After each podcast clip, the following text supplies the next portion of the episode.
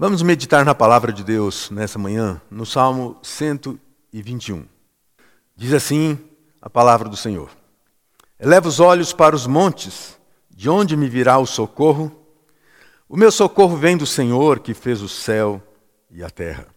Ele não permitirá que os teus pés vacilem, não dormitará aquele que te guarda. É certo que não dormita nem dorme o guarda de Israel. O Senhor é quem te guarda. O Senhor é a tua sombra, a tua direita. De dia não te molestará o sol, nem de noite a lua. O Senhor te guardará de todo mal, guardará a tua alma. O Senhor guardará a tua saída e a tua entrada, desde agora e para sempre. Esta é a palavra do Senhor. Os nossos dias têm sido marcados pela dor da perda. Os números que ultrapassam a casa dos dois mil essa semana não é apenas uma estatística de mortes, ainda que elas sejam muito maiores, porque todos morrem.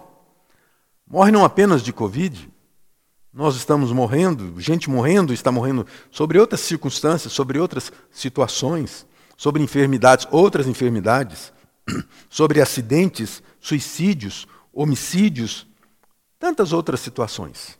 Não é só uma estatística. Os nossos dias têm sido marcados pela limitação humana a favor da vida. A ciência, a medicina, buscam de todas as formas tentar debelar esse mal, mas o homem é limitado pelo seu próprio Deus a encontrar a solução para todas as coisas. Nós temos limites. Mas os nossos dias também têm sido marcados pela dialética da verdade e da mentira dos fatos. As notícias televisivas são tendenciosas. Há muito o povo tem desacreditado das ações políticas. Hoje, a dúvida da forma de se governar. Se devemos ter um lockdown ou uma liberdade comercial. Se, por um lado, o isolamento social pode minimizar a onda catastrófica dos hospitais lotados. A fome, a miséria, a falta de recursos deixa a população à mercê dos governos. A pergunta que nós fazemos hoje é: onde está a nossa esperança? Na vacina? Não há suficiente? Não há para to todos? A eficiência não é comprovadamente 100%. Nossas possíveis soluções são rasas, mínimas. Onde está a nossa esperança? O livro dos Salmos é um bálsamo para o nosso coração. Por isso que o livro dos Salmos é o livro mais lido nas Escrituras. Depois do Salmo 23, o mais conhecido. Outros salmos, como o Salmo 90, são conhecidos pela palavra de ânimo, de conforto, de encorajamento. O Salmo 121 é um dos salmos chamados salmos de romagem, aqueles que eram cantados nas peregrinações do povo de Israel.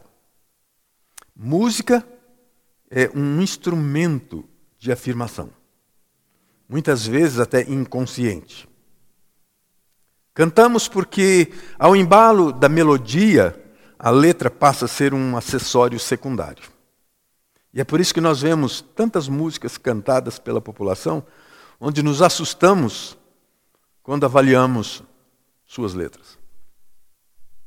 A outra realidade dos do Salmos é o seu caráter pessoal. Afinal, os escritores relatam suas experiências pessoais de louvor, de luta, de gratidão, de clamor, de sentimentos diversos. Porque essa é a nossa existência. É por isso que nós gostamos dos salmos. Mas onde está a nossa esperança?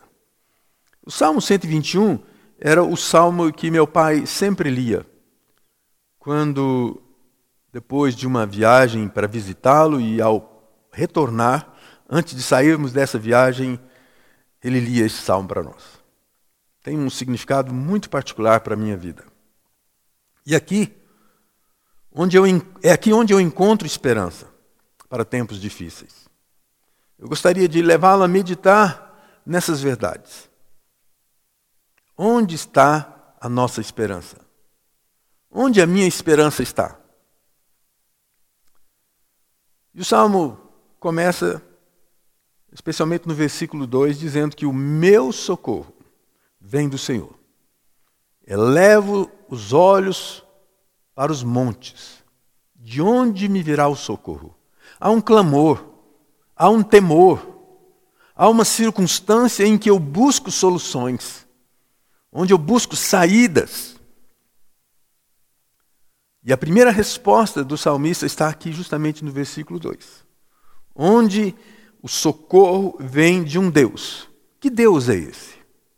O Deus que fez os céus e a terra. Um Deus com capacidade, um Deus com poder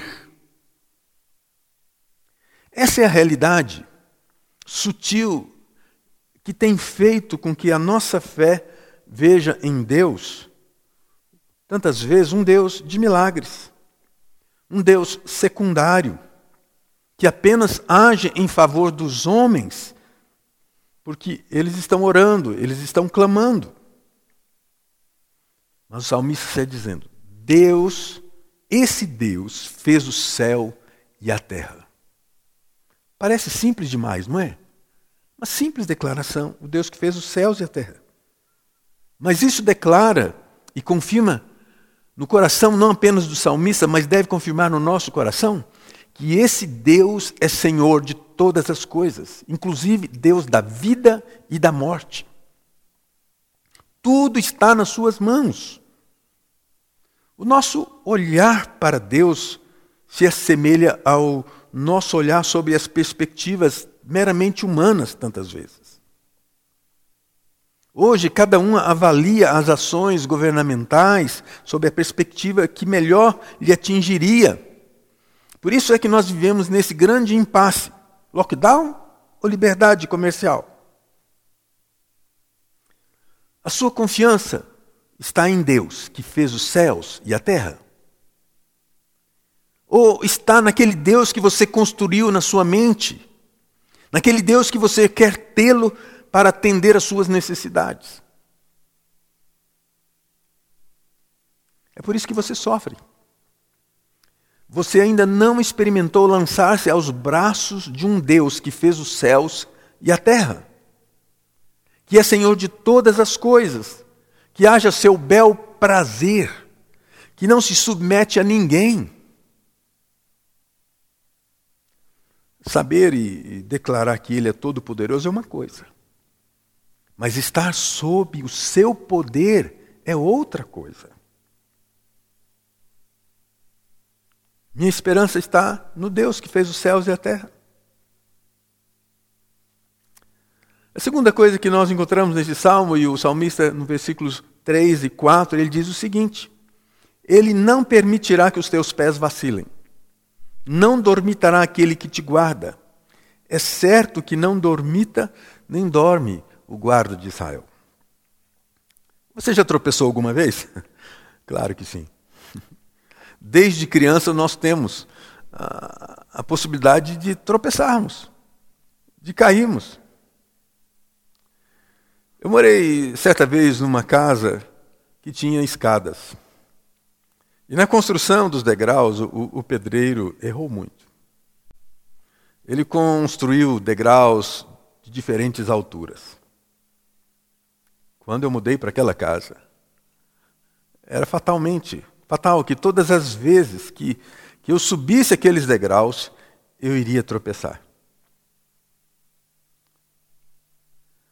Ao andar, nós precisamos de regularidade nos nossos passos de um terreno em que o nosso cérebro comande as nossas ações pela regularidade do terreno. As nossas convicções a respeito de Deus e de seus propósitos são fundamentais para a nossa paz, para a nossa confiança. Por isso, ele está dizendo que ele não permite que os teus pés vacilem. A minha esperança está num Deus de constância. Um Deus que tem constância, um Deus que é fiel, fiel em si mesmo.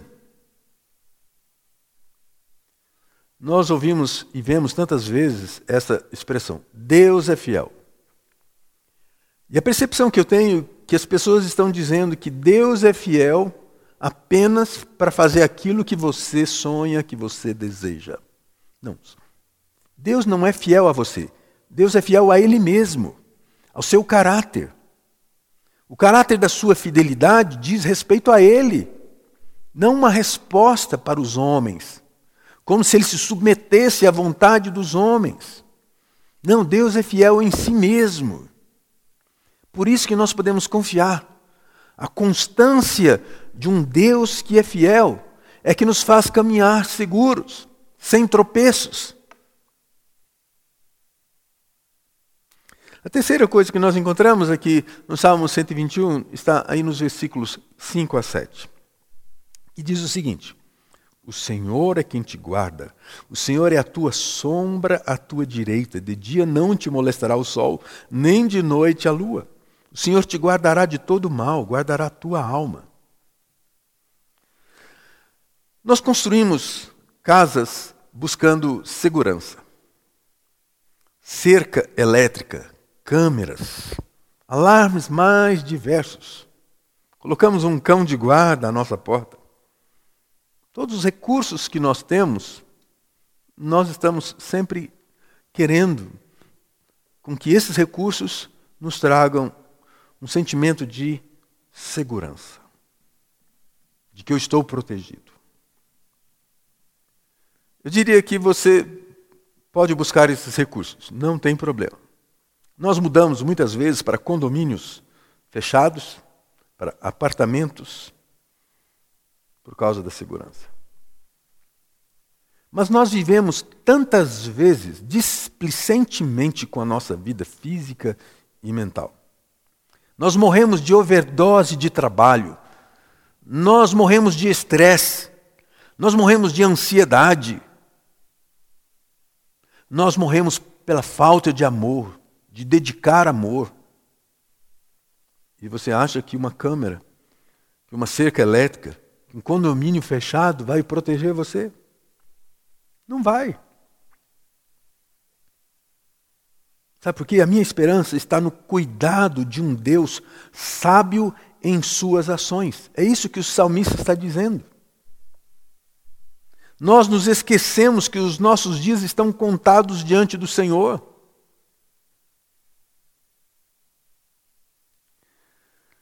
O evangelista Lucas, no seu capítulo 12, versículo 25, registra uma palavra de Jesus, que diz o seguinte: Qual de vós, qual de vós, por ansioso que esteja, pode acrescentar um côvado ao curso da sua vida? Não existe nada que você possa fazer para querer viver um dia a mais na sua existência. Talvez você até me diga. Então não preciso nem procurar um médico. Precisa. Não tentarás ao Senhor teu Deus, é que a palavra diz. Você conhece bem esse mandamento.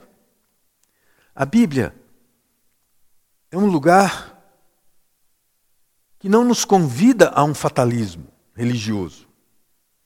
Todos os recursos naturais estão dispostos aos homens. Deus deu sabedoria aos homens, Deus deu entendimento aos homens. E eles passam a ser ministros de Deus. Nesse tempo de pandemia, muita gente tem dito e declarado sobre aqueles que estão ao redor dos seus leitos, como anjos. Sim. Com o dom que Deus lhes deu, lhes fez ministros ministros da saúde. Mas Deus não deu a eles todo o poder. Todos eles são legítimos, ministros de Deus, são nobres diante de Deus e dos homens. Mas eu não posso me esquecer de que Deus é o Criador dos céus e da terra. Deus sabe o que faz e faz bem. Não há nada que eu e você possamos interferir. E talvez você mais uma vez vai dizer, então quer dizer que nem, um, nem precisa orar? Precisa sim. Precisa sim. O salmista, no seu Salmo 81, versículo 7, ele diz o seguinte: Clamaste na angústia e te livrei. No recôndito do trovão eu te respondi e te experimentei junto às águas de Meribá. O salmista está dizendo que nós podemos clamar e Deus vai responder. Muitos anos atrás eu aprendi uma frase que me marcou muito sobre a oração. Que Deus pode responder às suas orações positivamente. Mas ele pode responder também como não. Ou pode responder como espera, como um tempo. E eu sempre digo que o tempo é um instrumento de Deus para tratamento da nossa alma. E esse tempo, quem define é Deus. Deus continua respondendo às nossas orações mas ele não está sujeito às nossas manobras. Por quê? Porque o cuidado de Deus é sábio nas suas ações. Essa é a nossa esperança. Jó, capítulo 7, versículo 17, ele vai falar aquilo que nós encontramos em termos ali no Salmo 8 que nós lemos no início desse culto. Ele disse: Que é o homem? Que é o homem para que tanto o estimes e ponhas nele o teu cuidado? Deus tem cuidado de você, meu irmão. Ele te estima, ele te ama.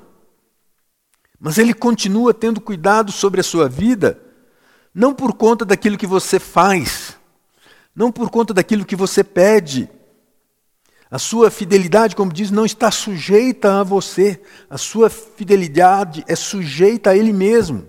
É o seu caráter. Ele é fiel em si mesmo. Faz parte dos seus atributos. Ele é o que é. Foi o que ele disse a Moisés: Eu sou o que sou. Minha esperança está na companhia de um Deus de amor. O salmista encerra este salmo dizendo: O Senhor guardará a tua saída e a tua entrada desde agora e para sempre. Versículo 8. Nas horas de lutas, só quem te ama vai com você, nas circunstâncias mais profundas e intensas da vida. Nós caminhamos todos os dias com pessoas, nos negócios, no lazer, nas viagens. Mas Deus nos ama. E em Cristo nos convida à eternidade. Por isso que ele está dizendo: guardará a tua saída a tua entrada desde agora e para sempre. Deus nos convida para irmos além dessa caminhada terrena, passageira, tumultuada para uma vida plena. Em Cristo você é convidado a uma caminhada tendo o Senhor ao seu lado. E é o que o, esses últimos três versos nos afirmam. Ele usa essa mesma expressão: O Senhor é quem te guarda. O Senhor te guardará. O Senhor guardará. Como é bom estar em companhia de alguém que te socorre. Ontem eu fiz um voo de paramotor lá em Goianápolis e decolei sob uma forte neblina. Embaixo, sem visibilidade. Por cima, um sol claro. Mas por duas tentativas de pouso frustrados, eu percebi que eu não, não conseguiria pousar no mesmo lugar onde eu decolei, onde estavam, onde estava meu carro, meus amigos, meus companheiros. E foi necessário pousar cinco quilômetros de distância. Pelo telefone, solicitei o auxílio dos companheiros, que logo um deles chegou onde eu estava. A minha tranquilidade estava em que eu poderia contar com eles. A sua tranquilidade em tempos de lutas está num Deus que te ama, que não poupou o seu próprio filho para lhe dar paz. Paz que o mundo não dá. Certeza de vida que o mundo não dá. Porque a sua vida é preciosa aos olhos dele. E a morte não é o fim. A nossa esperança está um Deus que criou os céus, que caminha conosco, que tem em si o caráter de sua fidelidade, que tem propósitos para a nossa vida.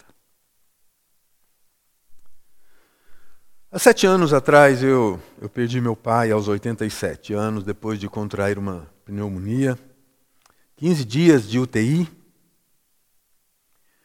Visitando meu pai uma semana antes ali naquele hospital, eu percebia no seu rosto uma serenidade incrível. Mesmo em meio às lágrimas, como se soubesse que era uma despedida mas uma serenidade que confirmava a sua fé em Jesus, como viveu toda a sua vida servindo o reino como pastor, como evangelista. Essa serenidade que dá ao nosso olhar, à nossa face, ao nosso viver, a certeza de que nós somos guiados e conduzidos por Deus, cuidados por esse Deus. As suas convicções demonstram confiança em momentos de luta? Não nos homens, mas em Deus. Porque, mesmo em face à morte, Paulo está dizendo: melhor é estar com Cristo.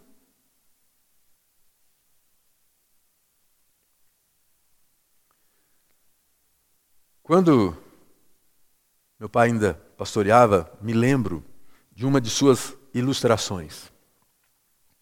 Ele contava que um malabarista circense, que passava sempre por várias cidades, como é comum aos circos, né? ele se apresentava e sempre colocava um cabo de aço atravessando em algum ponto alto. E lá ele fazia sua apresentação. As pessoas o aplaudiam ovacionavam a ação e a,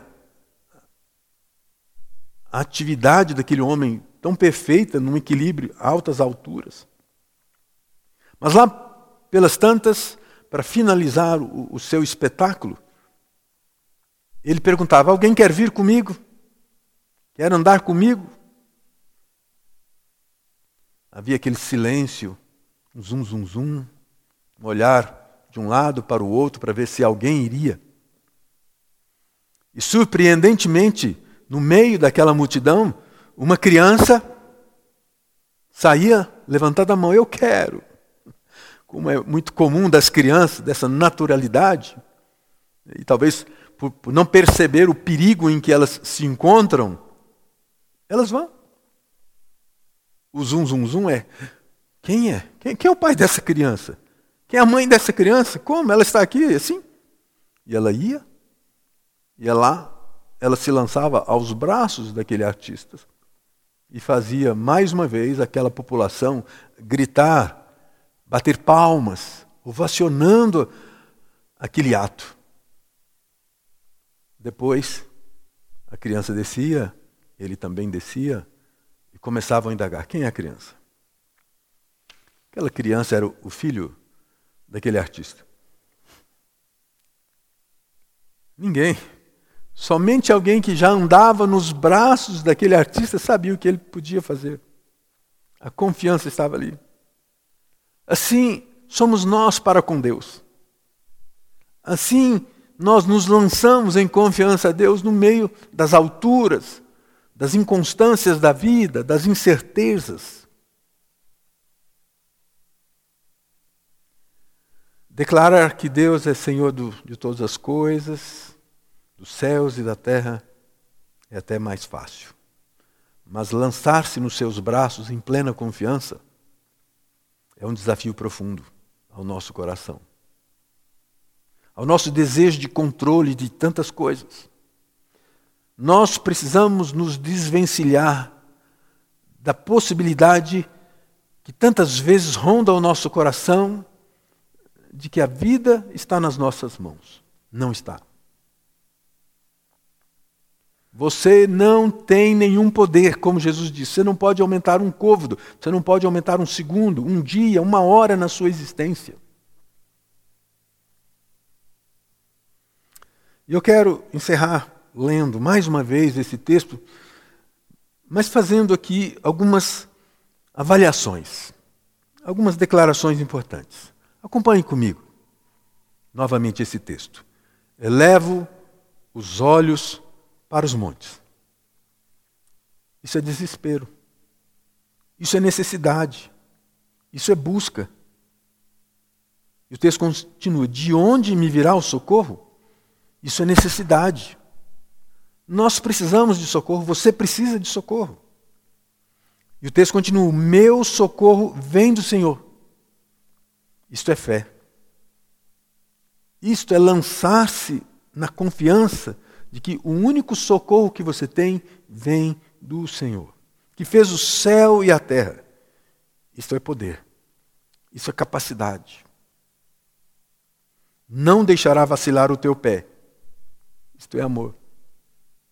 É quando você conduz o seu filho, aquela criança ainda de mão, e ele tropeça, mas você está segurando a mão dele e ele não cai. Aquele que te guarda não dormitará, isso é segurança. Certamente não dormitará. Isso é confirmação. Nem dormitará o guarda de Israel.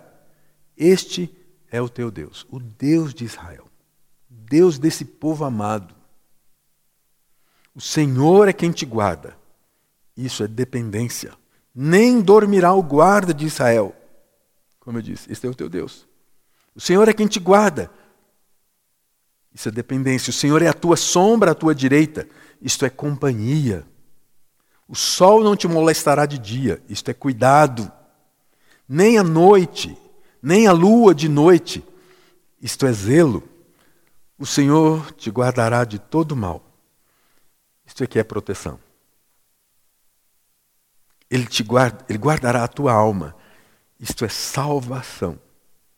O Senhor guardará a tua entrada e a tua saída. Isso é constância divina, desde agora e para sempre. Isto é promessa de fidelidade eterna. Em quem está a sua esperança? Eu diria que você estaria consolado, verdadeiramente consolado, se ela estiver nesse Deus nesse Senhor, dos céus, Criador dos céus e da terra. Curve a sua cabeça, vamos orar, vamos falar com o Senhor. Ó oh Deus, o Senhor conhece o nosso coração vacilante, que vacila mesmo depois de ter experimentado tantas vezes a manifestação do teu poder, o teu cuidado, a experiência do teu amor, a ação do teu espírito que nos convence de que o verdadeiro amor do Senhor por nós foi pelo fato do Senhor ter entregue seu filho naquela cruz. Nós continuamos tão vacilantes, ó Deus. E nesses últimos dias, nesses dias em que vivemos, nos assustamos e até podemos nos assustar mas nós não temos razão para desacreditar de que o Senhor continua sendo o mesmo Deus. O mesmo Deus que nos trouxe e nos conhece tão profundamente, como diz o salmista, ainda em substância informe. Ó oh Deus, nessa manhã nós rogamos que o Senhor traga ao nosso coração e mente estas convicções da tua palavra. E nós possamos viver dias com olhar altivo, olhando para o autor e consumador da nossa fé, mas da certeza de que somos guardados pelo Senhor. Assim nós oramos pedindo a bênção do Senhor sobre nós. O nome de Jesus. Amém. Vamos louvar a Deus com mais uma música.